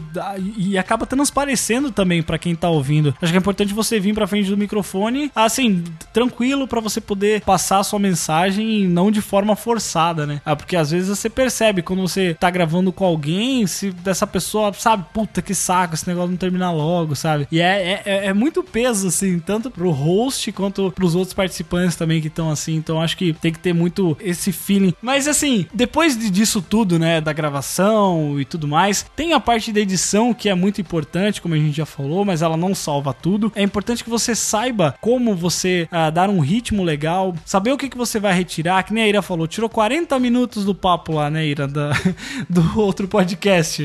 É muito, muito difícil quando é assim, né, cara? É, olha, preserve a sua sanidade mental. Preserve a sua própria vida. Pense nisso também. É verdade, porque é complicado. E na edição, assim, eu vou, vou fazer uma pergunta rápida aí. Que software que vocês utilizam para edição? Photoshop. Sacanagem. É, eu uso. É a pergunta que pa- aparece todo dia no podcast SBR, né? Galera, É, hoje, hoje parou um pouco, hoje em dia parou um pouco. a grande resposta para essa pergunta, quando a pessoa faz esse questionamento, ah, qual programa? Cara, programa no que você sabe fazer e tal. É. Eu uso o Audition porque ele, pra mim, tem recursos mais profissionais, ele é mais estável do que outros que eu já testei. Eu já testei o Audacity, achei uma porcaria. É, o Vegas eu sei que tem. O meu irmão editava vídeo, então pra mim não era muito óbvio editar áudio só nele, mas tem muita gente que edita. Mas eu fico no tradicional do Audition, que é da Adobe. Você também, Ira? Eu também, hoje eu uso o Audition. Já usei o Audacity, porém não tenho tantos problemas com ele igual o Andrei tem. Eu acho ele um ótimo programa pra quem tá começando, além dele ser gratuito, ele é fácil. Não sei como as pessoas conseguem, sinceramente. Mas aí, Eu usei durante muito tempo o Vegas. Na verdade, foi Vegas que eu aprendi a editar com mais primor, com mais qualidade. Vegas tá no meu coração. É, porém, o que. Esses dias eu tava até explicando para as meninas do ponto G, que elas estavam querendo aprender a editar também. Aí eu fui para elas. A diferença de um programa para outro é onde estão as ferramentas. Sim. Porque quando você acostuma com um programa e de repente você troca, você tem que ficar procurando, sabe, onde é que estão as coisas. Sim, Porque é. você sabe o que fazer. É só saber onde é que tá cada coisa. É, Os nomes das ferramentas são sempre os mesmos, né? Se você utiliza o software em inglês aí, é sempre a mesma coisa. É claro que um ou outro pode assim, não ter uma função que facilite mais, mas basicamente os programas para edição de áudio funcionam da mesma forma, né? Então aí você tem que ver o que facilita mais para você. Qual que você utiliza, Jota? Então, quando eu preciso editar o podcast inteiro, um episódio inteiro, aí eu uso Vegas. Atualmente estou usando Vegas. Mas como tem um editor que faz a parte final agora dos trabalhos, eu Nossa, só profissional é outra, outra coisa, né, meu filho? Ah, claro. Ah, claro, senhor radiofobia, claro. Então, como atualmente eu tô fazendo praticamente só corte de fala e passando um filtro ou outro, eu tô usando o Audacity mesmo, porque pra mim acaba sendo bem mais rápido né, do que nos outros programas. Tipo, eu não preciso de uma outra, né? E aí acaba que eu abraço o Audacity loucamente nisso. Eu uso o Sony Vegas, assim, comecei a aprender. Antes de editar áudio, eu editava vídeo no Sony Vegas. E aí eu comecei, quando eu comecei a me interessar por podcast, eu ouvi ah, o Léo falava sobre o, o Sony Vegas. E aí eu comecei a editar, eu acho que no 11, se eu não me engano. E agora eu utilizo o Pro 14, que tá maravilhoso. Mas, cara, é realmente o que o Andrei falou. Você tem que utilizar aquele que você ah, se habitua, né? Porque um software de edição, ele é basicamente uma caixa de ferramentas. Você tem que saber onde estão as ferramentas e saber utilizar elas da, da melhor maneira possível, né? Eu uso, eu tenho até um outro software aqui que eu utilizo que é o Studio One, que ele eu uso só pra gravação musical, né? E ele, eu, eu já pensei em talvez editar podcast com ele, mas é muito complexo, porque ele é- tem muitas outras funções e tal. E como eu já consigo fazer tudo o que eu preciso no Sony Vegas, dá pra fazer tranquilamente, eu utilizo ele desde sempre. Mas é, conheço outras pessoas também que editam no Audacity, fazem coisas que eu realmente não sei como elas conseguem fazer aquilo, mas é, você tem que usar aquele que você se habitua mais, né? Mas novamente a gente tá falando, é importante que você grave, né, numa qualidade legal, um, um equipamento bacana. Rapidinho assim, qual o equipamento que vocês usam, galera? Cara, equipamento eu sei o- muito do básico pra arranhar um pouquinho. Eu tô usando um microfone Shure, eu mal sei o modelo, foi o modelo recomendado pelo Guizão lá do Grande Coisa, abraço pra ele. E hoje em dia eu tô gravando também como, usando, né, como uma, não uma mesa de som, né, mas eu tô usando H4N como um filtro aqui que eu utilizo pra conectar os microfones tudo e tal, fazer o áudio mais, mais bonitoso. Você grava direto nele ou no computador? Eu uso ele no computador. Ah. O microfone passa por ele e ele vai pro Como computador. fosse uma placa, né? Exatamente, como se fosse uma placa externa. E também hoje a gente tá gravando Magicando, né? Que é um presencial. A gente finalmente tá conseguindo gravar episódios presenciais, apesar das limitações de espaço e tempo. E tá bacana, tá bacana. A gente tá usando uma mesinha bem pequenininha da, da Behringer. Dá pra ir pra gente fazer cinco pessoas aqui. Comprei alguns microfones bacanas também, bom preço. E a gente tá conseguindo fazer essa gravação. Bacana. Você utiliza os mesmos equipamentos, Ira? Sim e não. Porque eu não deixo ela mexer nos Aham, até parece. A gente tem o equipamento físico, o H4N eu utilizo mais para fazer gravações externas. Então, quando a gente está cobrindo algum evento com o ponto G para fazer alguma entrevista, eu levo ele, que é melhor. E aqui em casa eu utilizo o bom e velho LX3000. Olha aí, o salvador de pátrias. Nossa, muita gente do Pode Tudo no Cast aqui. Quando começou, a galera quer, quer gravar com a gente. Fala assim, ó, vai lá, compra um LX3000, gasta 100 pila. Quero ver se você quer participar mesmo. Porque esse som de lata de quartzolite aí não dá não, né, cara? Porque é, é complicado, né? Mas e você, AJ? O que, que você usa aí, cara? Olha, eu tenho duas partes de gravação, né? Na entrevista eu uso um headset milagroso aqui que eu usei que ele não tem nome. É, inclusive eu já. Acho que foi com você que eu tava conversando sobre isso, não foi, André, semana passada? Uhum. Enfim, que uma amiga minha, ela foi lá pros Estados Unidos, pegou. Acho que ela pagou uns 200 dólares no microfone dela, um microfone bom, assim. Mas o meu trintão da, lá da, da Santa Efigênia tá melhor que o dela. é esse, esse é exatamente esse microfone que eu tô usando agora. É, Eu não. eu- até agora não sei explicar o porquê que ele é bom, não, não faço ideia, não era pra ser. Ele é USB? Ele é USB? Alô? AJ? Eu tô falando agora, você tá me Ah, escutando? tá. Agora sim, agora sim. Aí a pessoa começa, não, meu microfone é bom pra caramba. É, alô? Alô? Tá falhando tua voz? Alô? Nossa, tá funcionando super bem. Mas ele é, ele é USB, AJ? Só pra saber. Desculpa, não. Ele é duas entradinhas lá. Entradinha... Ah, sei, o P2, P2. Exato, P2. E, cara, tipo assim, eu tenho o Sagrado LX3000 e eu tô preferindo usar esse. Tô achando muito mais confortável e eu gravo, na verdade, antes eu tava gravando num estúdio estúdio, a minha parte, porque os trabalhos, tem a entrevista, e depois eu gravo alguns interlúdios que eu coloco no meio do episódio, né? E aí lá eu gravava com o LX3000. Aqui já não, eu tô gravando com esse, tô me virando super bem. Então, tipo, bendito sejam esses chineses, não sei o que eles comem, mas que eles fazem coisas incríveis, eles fazem.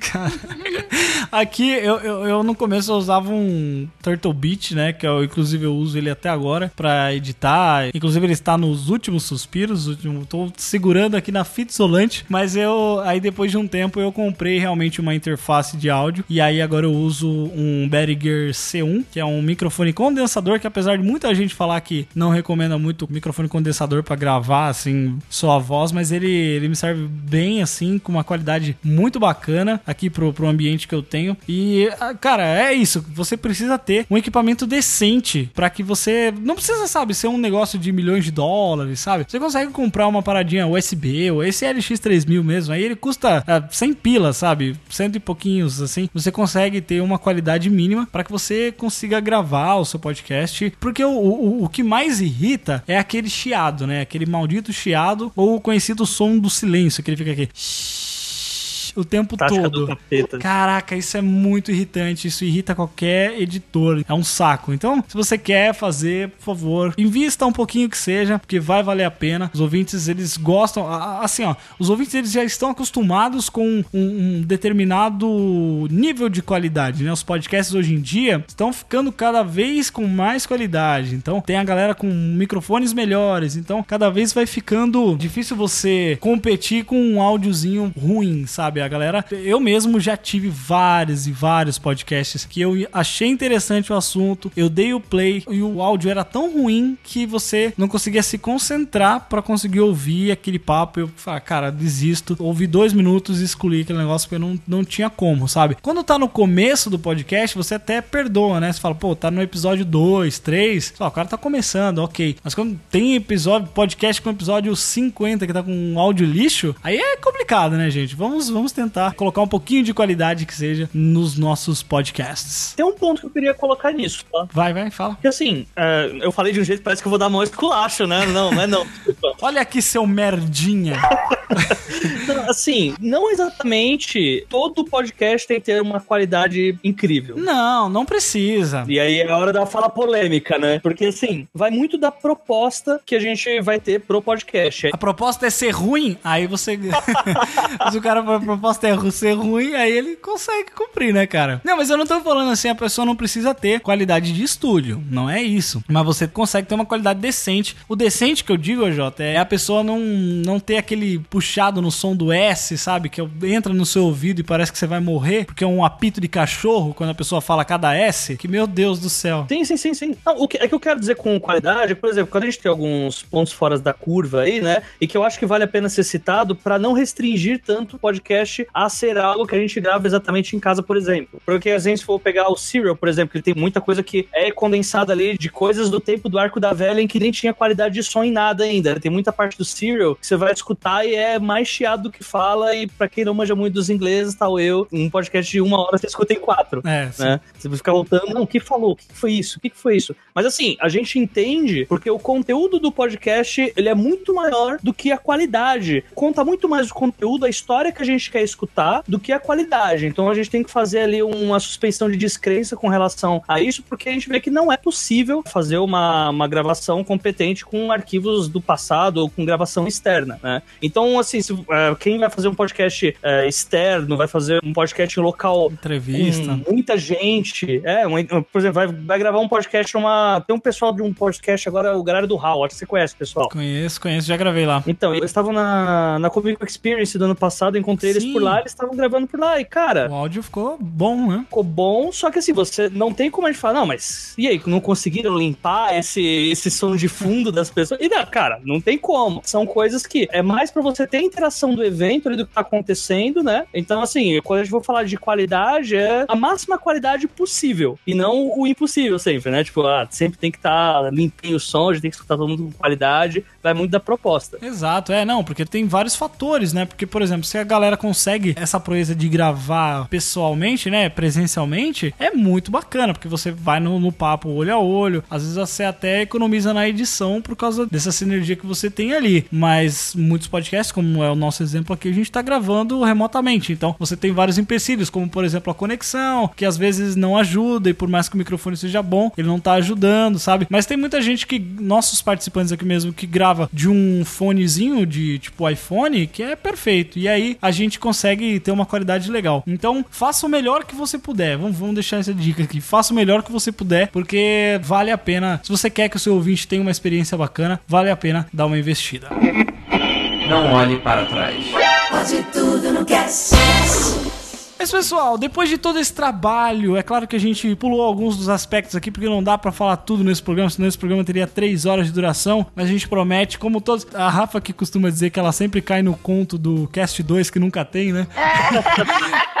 a gente sempre promete, não, no 2, porra, vamos falar pra caralho de coisa do cacete. Eu tenho um puta cagaço de fazer Cast 2, porque eu fico com medo de me repetir tudo que eu falei, achar que é tudo novo, sabe? E aí eu falar as mesmas coisas, então tem que ter um planejamento. Aí, ó, a pauta é importante, gente, é importante. Por isso que Cast 2 dá trabalho, é, dá problema pra sair. Mas a gente pode sim fazer uma parte 2, que talvez aí, né? Não, não vamos prometer. Mas, apesar de todas essas dificuldades, todos esses problemas, todas essas tretas que a gente passa, vale a pena ainda fazer podcast? O que, que vocês acham? A Jota, vale a pena, cara, fazer podcast depois de toda essa treta, depois de todos esses problemas que você fala, puta, hoje não vai dar pra ter episódio, falhou, galera, foi mal. Vale a pena ainda investir nessa mídia que todo ano é um ano do podcast? Cara, vamos lá. Todo começo de ano é minha fase de gravação. Porra, isso é foda, hein? Exato. Isso é uma coisa que a gente não falou, mas explica aí pra galera. Não, eu vou, eu vou conseguir puxar aqui porque a pergunta bate exatamente pra isso. Eu, como o melhor lugar pra achar autores pra convidar é na Bienal do Livro. A Bienal do Livro acontece em setembro. Em setembro eu estou na Bienal do Livro, sempre convidando os autores pra participar dos trabalhos. No entanto, se você tem um podcast que ele vai ser. se- É, Sazonal? é, ele é quinzenal, na verdade, né? Acho que sazonal também conta, né? Uma palavra boa. Ah, não, porque eu digo por temporada, né? Que eu digo sazonal por temporada seria, mas é que você lança quinzenalmente, né? Exato, ele é sazonal e quinzenal. E assim, eu tenho que combinar com todos eles em setembro pra gravar tudo antes de publicar, porque é impossível você, por exemplo, fazer um podcast semanal e, ah, essa semana eu convido um, gravo. Nossa, é mesmo. Convido outro, gravo pra próxima. É impossível. Então eu tenho que gravar tudo numa paulada só. De forma que, entre dezembro, janeiro e fevereiro, eu tenho 80% de todo o ano gravado já. Ou seja, a gente tá agora aqui em outubro, pra mim só falta uma gravação pra eu fechar, e essa gravação vai ser a última de dezembro, mas tenho tudo já gravado. E aí é nessa etapa que eu falo, puta, o que que eu tô fazendo da minha vida? Eu, Eu sou um merda, meu irmão. cara, isso aqui não vai dar certo em nada, eu tô cansado, escravidão do inferno, o padrinho aumenta, e por aí vai, ó a polêmica. E, Porra, padrinho aumenta esse caralho. e pior, depois de gravar tudo isso, vai ter que editar tudo isso também, né? E aí, depois só lançando os episódios, mas você fica o tempo inteiro, que é um drama do podcaster, sempre ficar se perguntando, né? Se chegou a hora de parar, se chegou a hora da polícia do impostor chegar na porta da gente, bater e falar, cara, sai daí que você não é caveira e tal. Mas, Quem cara, nunca pensou nisso, né, Jota? Que atira a primeira pedra. né? Você tem uma parada que é legal e eu vou entrar um pouquinho no clichê, que é na hora que você recebe os comentários de pessoas que estão extremamente felizes com aquilo que você desenvolveu. No meu caso, que acabei sendo um dos primeiros podcasts de literatura para escritores, é só o Barreto que fez um primeiro que eu coisa de um mês e meio antes. Tipo, era um conteúdo muito novo, até hoje é um conteúdo muito novo, e os comentários que as pessoas trazem sobre como não havia oportunidade e tá sendo uma, um elo ali, trazendo um mundo que não existia para algumas pessoas que nem tinham leitura na família, por exemplo, e agora estão conseguindo não só sonhar em ser escritores, mas começar a ver isso possível. É uma parada que ganha o dia, tipo, acho que aí é a hora que, tipo, vale mais que dinheiro, talvez, né? Por mais que doa eu falar isso, acho que vale mais do que dinheiro. E não só os comentários, mas também quando chega o fim da temporada, que normalmente o pessoal tá chorando já, porque eu tô falando que talvez não aconteça a próxima, ou que vai demorar muito, Ou que você cansou dessa bosta. é, ou que eu cansei da vida, ou que o suicídio se tornou uma alternativa. Enfim, não, isso eu nunca cheguei. Mas o ano passado aconteceu uma coisa bem legal que foi, pela primeira vez, o podcast dos trabalhos ter sido citado em faculdade. E isso, cara, pra mim foi Foda. sim, né, emocionante. A real é essa, foi emocionante. Esse ano aconteceu mais alguma vez também, algumas vezes. Citado como conteúdo complementar para os alunos, foi isso? Sim, como referência, porque, como eu tinha dito no começo, não existe faculdade de escrita criativa no Brasil. Uhum. Aí fala, ah, mas e letras? Letras é pra você ser professor. Então, vira e mexe, pode ter uma cadeira que vá falar um pouco sobre mercado editorial pra quem quer ser editor ou quem quer ser bibliotecário. E mesmo assim, essas cadeiras não vai ter exatamente pessoas ensinando você a escrever. E aí, quando chega um, um- alguém pra você, principalmente ou professor de faculdade, ou estagiário que tá pegando ali, dando opção pra faculdade, com alguns cursinhos também de roteiro, vindo falar que tá pegando teu conteúdo e mandando pro pessoal, porque tipo, ninguém nunca pensou em juntar um monte de autores e destrinchar um assunto por uma hora e meia sem ter que ficar falando apenas do livro do autor. É o que cara, ganha meu dia, cara. Ganha meu dia mesmo. Chegar numa Bienal e autor que fala, puta, cara, como assim esse tal de podcast conseguiu me divulgar? Tem gente aqui que veio na, no stand porque disse que me ouviu lá no teu podcast e quer comprar o livro. Olha que legal. Ganha o dia, ganha o dia, cara. Que assim, se o podcast é uma mídia intimista, que todo mundo já fala isso, se o podcast é uma mídia democrática, né, que a gente não tem que pagar certos pedágios aí que o YouTube cobra, que outros lugares cobram, por outro lado, o podcast também é uma mídia que permite que a gente faça um conteúdo ah, independente, de qualidade e que nos livra de certas amarras, como patrocínio pra quem tem que dar satisfação e principalmente botar nossa criatividade inteira e ganhando dinheiro ou não, trazendo um benefício pras pessoas. E saber que a gente faz isso, cara, é algo que é inominável e não dá pra colocar preço. Olha aí, nossa, estou enxugando minhas lágrimas aqui. Ira, por favor, podcast vale a pena, vale a pena estar nessa mídia. Você que tá desde 2009, né, fazendo podcast, vale a pena, vale a pena passar tempos de edição, planejando, ah, depois tem post, depois tem divulgação, vale a pena pra você? Bem, se não valesse a pena, eu não estaria aqui até hoje nessa mídia, né? Vale a pena sim por vários aspectos. E antes de você responder essa pergunta, você ouvinte que quer ter esse podcast, você precisa também definir o que é valer a pena para você. Fazer podcast, fazer YouTube, fazer blog, todas essas coisas antes de você conseguir ser um cara fodão e receber por isso, você tá compartilhando conhecimento e compartilhando conhecimento gratuito. Então já começa por aí. A gente tem que estar disposto a isso. A gente sabe que o que a gente tá fazendo é um trabalho de graça. E para valer a pena, uma das coisas sensacionais é tudo isso que o AJ falou. É incrível, é incrível também você ter o seu podcast citado numa faculdade. Eu também tive isso do ponto G. Só que, claro, por ele ser um programa que fala de história, é mais fácil, mas não quer dizer que outros podcasts não sejam citados. E essa troca de energias e de informações que a gente tem. A gente sempre brinca que o ouvinte trata o podcast como se fosse amigo, porque é isso que ele faz. Ele escuta semanalmente, diariamente, mensalmente, não só os nossos, mas outros podcasts. Então, além do conteúdo que a gente distribui, ele nos conhece. O ouvinte nos segue nas redes sociais, ele vai sabendo o que a gente tá fazendo, ele junta as informações, sabe? Existe aquela coisa de piada interna, porque a pessoa lembrou do programa tal que cruzou com outro programa. E esse relacionamento, essa intimidade, essa interação que a gente tem com o ouvinte, a gente às vezes não consegue ter nem com os nossos familiares e nem com os nossos amigos. Eu conheço pessoas no Brasil inteiro por causa de podcast. Inteiro, não só por causa da internet, mas eu conheci pessoalmente. Hoje eu recebo pessoas que ficam hospedadas na minha casa aqui em São Paulo. Eu já recebi gente do Rio Grande do Sul, de Santa Catarina, de Brasília, do Nordeste, assim como eu já viajei para outros estados e conheci pessoalmente pessoas que viraram meus amigos através de podcast. Seja podcaster, seja ouvinte. E isso é incrível também. E você, Andrei, vale a pena, cara? Sofrer? Vale a pena estar aqui semanalmente lutando pra levar conteúdo pras pessoas e de uma certa maneira tornar o dia delas mais bacana, mais interessante, porque como a Ira falou, muitos ouvintes veem a gente como amigos, né, próximos e a gente fala ao pé do ouvido deles, né? Então, a pessoa que tá ali pra te ouvir, ela realmente te considera como alguém importante pra ela de, de, de um certo modo assim de amizade, né? E pra você, como é que é isso, cara? Não. É, pra pergunta que eu não vale a pena. É, brincadeira à parte. Desista dos seus sonhos. É isso aí, desde o seu sonho. Fume cigarro. só, só dicas boas aqui. Exatamente. Fume sonhos e desista de cigarro.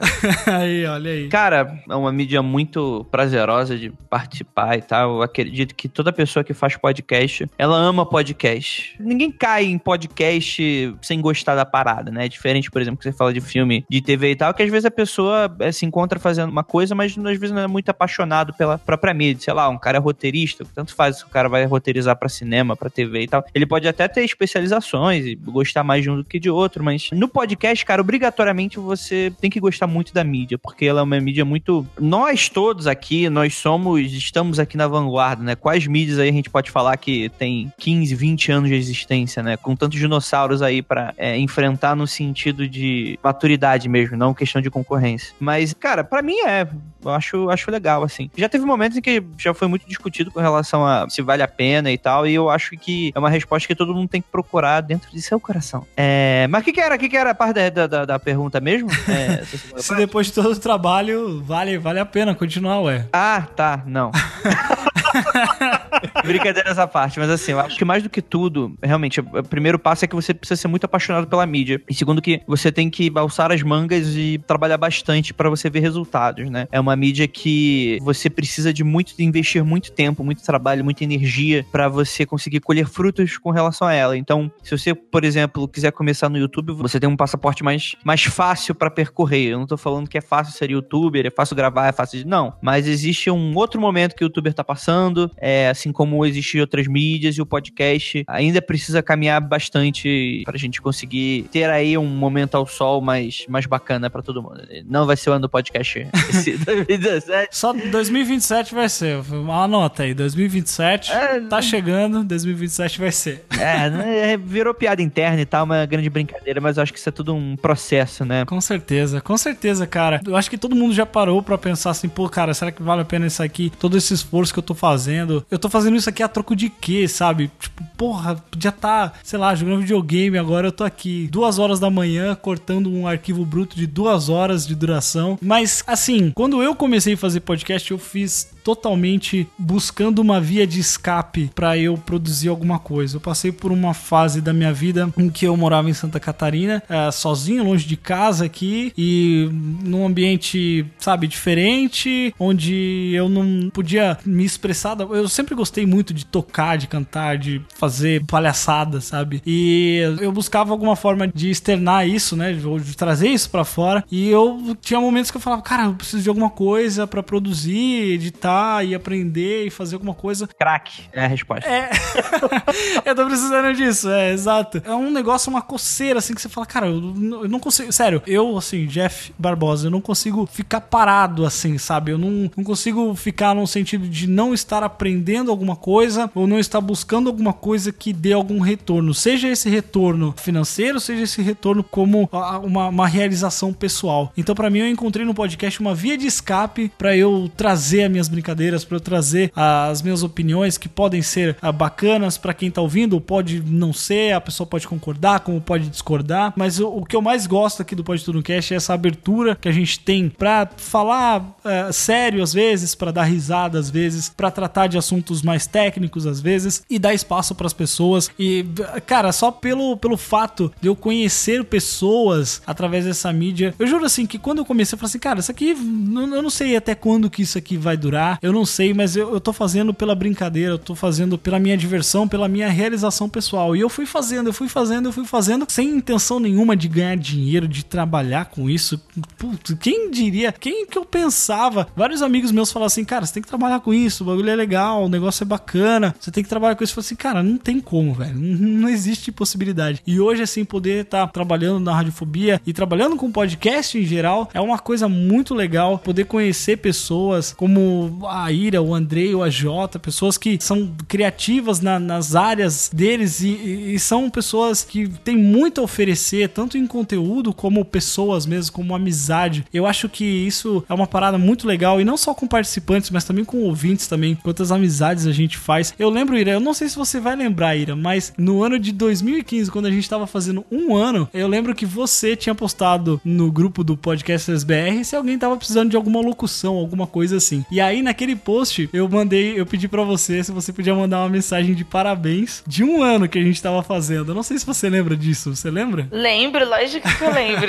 E foi um negócio muito louco, cara, porque, tipo, eu gostava muito do, do Mundo Freak, gostava muito de ouvir. Eu falei assim, ah, cara, eu vou, vou, vou pedir aqui, só de graça, sabe? Tipo, episódio 17 a gente tava fazendo um ano. E aí a Ira mandou, assim, na maior... Sabe, a galera é muito ah, aberta pra receber as pessoas. Outras pessoas nem tanto, né? Mas, mas é claro que é...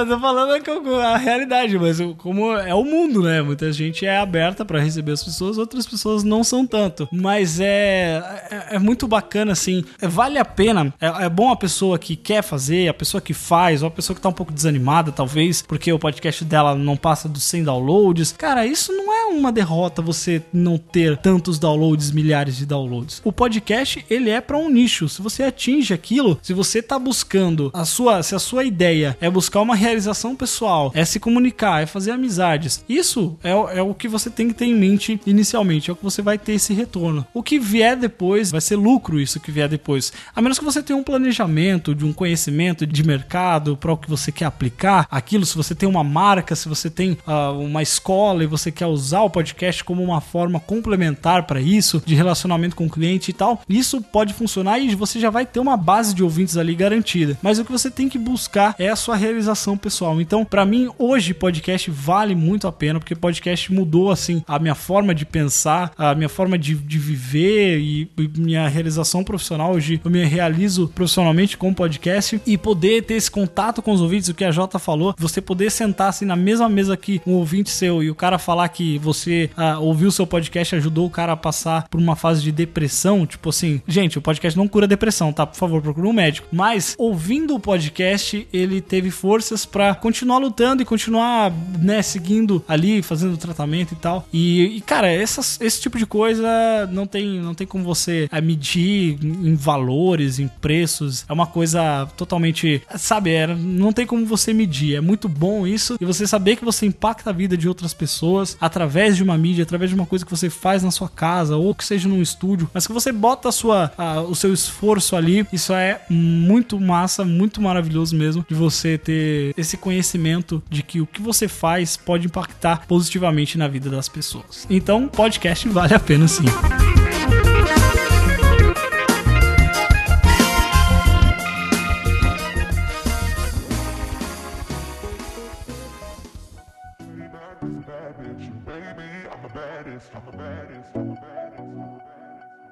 Now here looking like revenge, feeling like a 10, the best I ever been. And yeah, I know how bad it must hurt to see me like this, but it gets.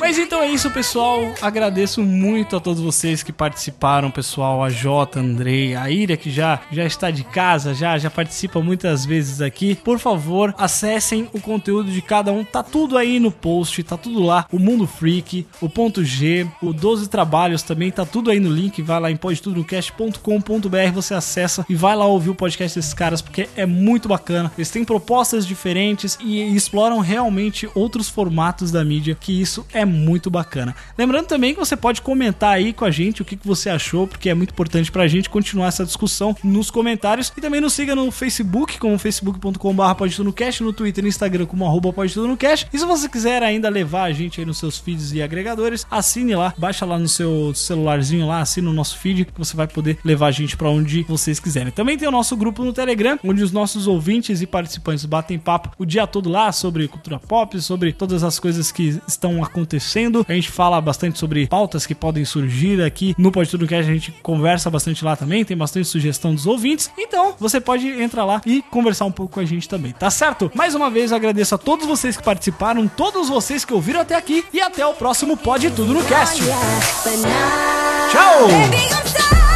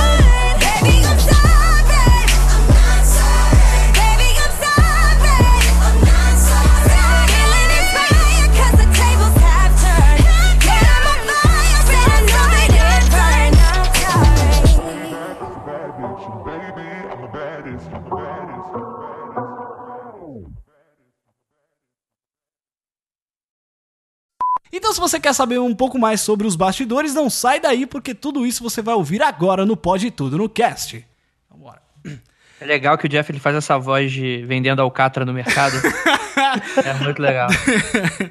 Surpresa, é um fôlego assim que. Nossa. Entendeu? Olha. É pra economizar na edição, gente. É pra economizar na edição. Não aguento mais editar essa Eu tô porra. imaginando o- a, a- a- que, o, que o Jeff é magrinho, né? Tô imaginando o pescoço inchando, inchando de veia. Aí no final de duas horas de podcast aí tá igual o Toguro, o pescoço do Toguro. Pode tudo no cast.